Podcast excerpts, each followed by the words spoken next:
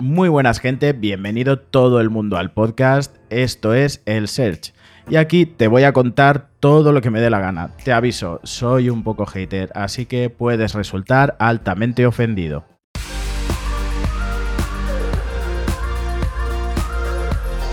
Pues sí, esto es un podcast de todo y de nada, tal y como me presentó Mario Decibelios en su podcast Sin Vergüenzas, un programa espectacular donde es como las Pringles, cuando empiezas a descojonarte ya no hay stop. Mario, muchas gracias por todos los consejos y el apoyo que me estás dando.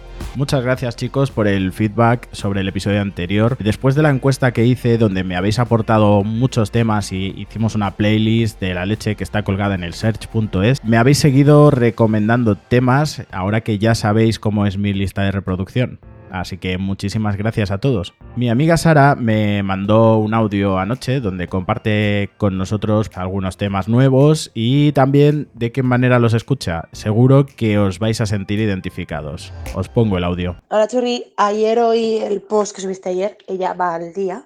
Em, y te iba a decir algo de la música, pero pues no me he acordado y te voy a decir ahora, porque no tengo nada mejor que hacer de cuarentena a las 8 y 20 de la tarde. Eh, música, a ver.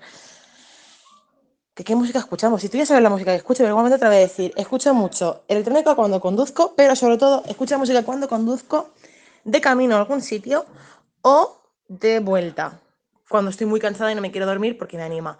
Pero otra de las cosas que me gusta mucho hacer cuando conduzco de vuelta, que estoy muy cansada, es escuchar música que me haga cantar, que me guste, que me guste, que me anime para cantarla. Que eso puede ser perfectamente eh, una banda sonora Disney, X, cualquier lista de Spotify, o eh, canciones de, por ejemplo, ahora te diré grupos, ¿vale? Pero me gusta mucho Vetusta Morla, me gustan mucho Los Piratas, muchísimo. De hecho, Los Piratas me gustan desde que tenía como 16 años, 17. Eh, los tenía muy olvidados y mm, llevo unos meses otra vez dando de caña y me encantan. Muchas gracias por los consejos y pasamos al tema del día. Os dejé ayer un par de preguntitas en el perfil de Instagram que hasta hoy eh, podéis participar si queréis. Me gustaría conocer lo que tenéis que decir y veo que los que me escucháis sois muy optimistas. Cosa buena, eh, así yo le pongo el contrapunto. La gran mayoría de vosotros eh, pensáis que todo esto se va a recuperar poco antes o para el verano. Y os digo que ojalá. Yo no soy tan optimista, pero espero que las cosas mejoren. Después os pregunté qué haríais si vinieran los zombies. Y la verdad es que me ha encantado todo lo que me habéis dicho.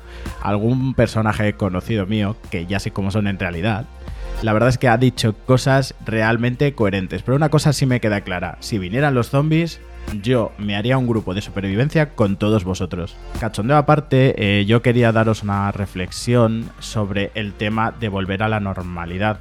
Y este matiz hay que ponerlo con comillas muy grandes.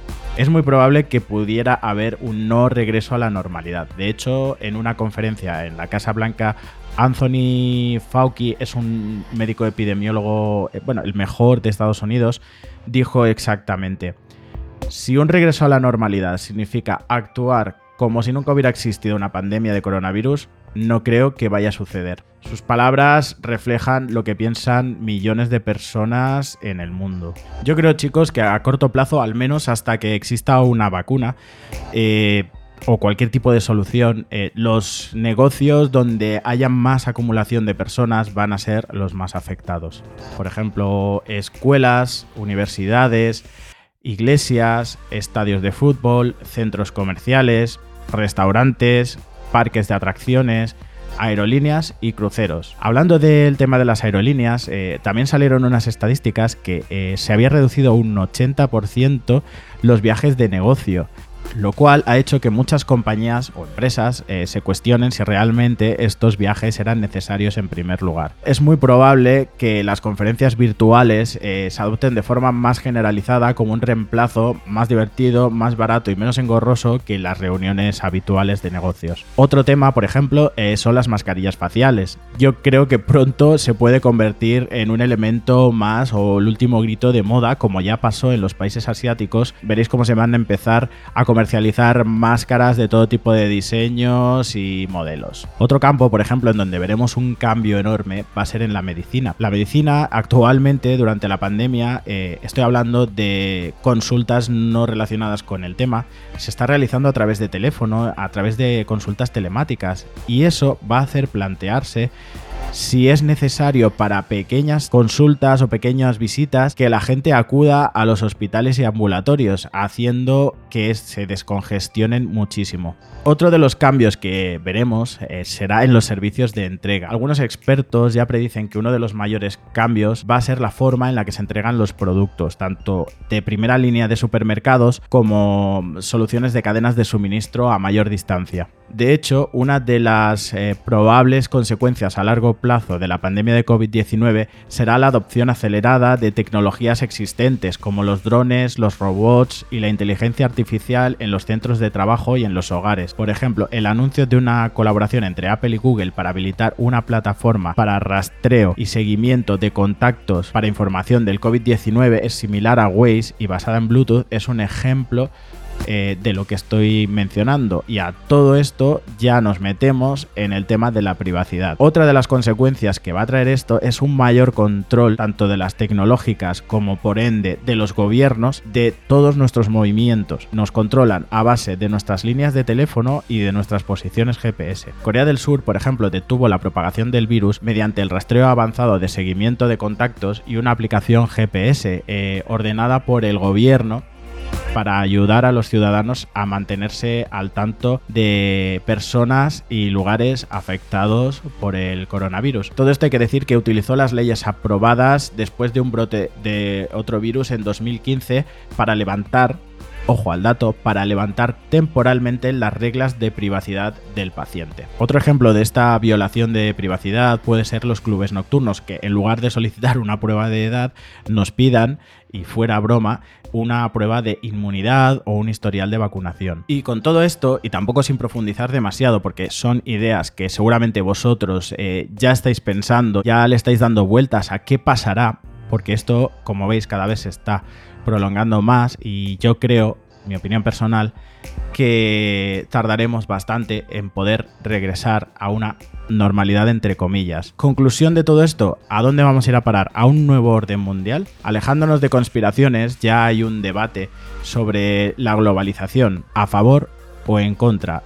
¿Qué va a suceder eh, después de esta pandemia?